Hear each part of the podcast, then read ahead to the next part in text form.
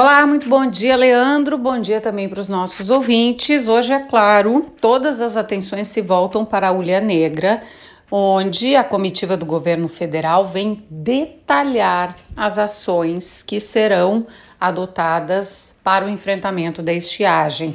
O governo federal, após uma reunião do, do presidente Lula com os ministros, já informou o valor que serão 430 milhões de reais liberados para essa finalidade, o enfrentamento da estiagem. O que se aguarda agora já se sabe algumas das medidas, como o próprio ministro da Agricultura, Carlos Fávaro, mencionou em entrevista ao programa Gaúcha Atualidade da Rádio Gaúcha.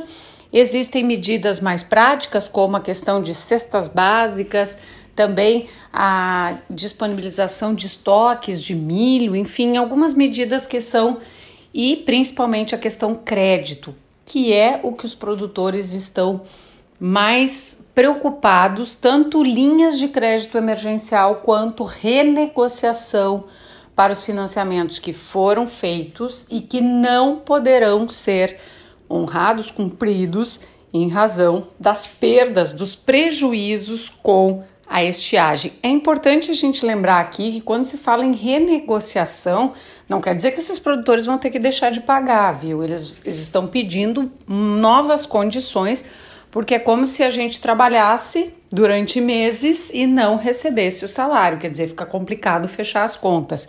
Então, esse é um ponto muito importante e é isso que se espera agora: saber quais serão as condições, a partir de quando esse dinheiro já estará disponível. Mais detalhes quanto em GZH. Com Campo e Lavoura, Gisele Leble.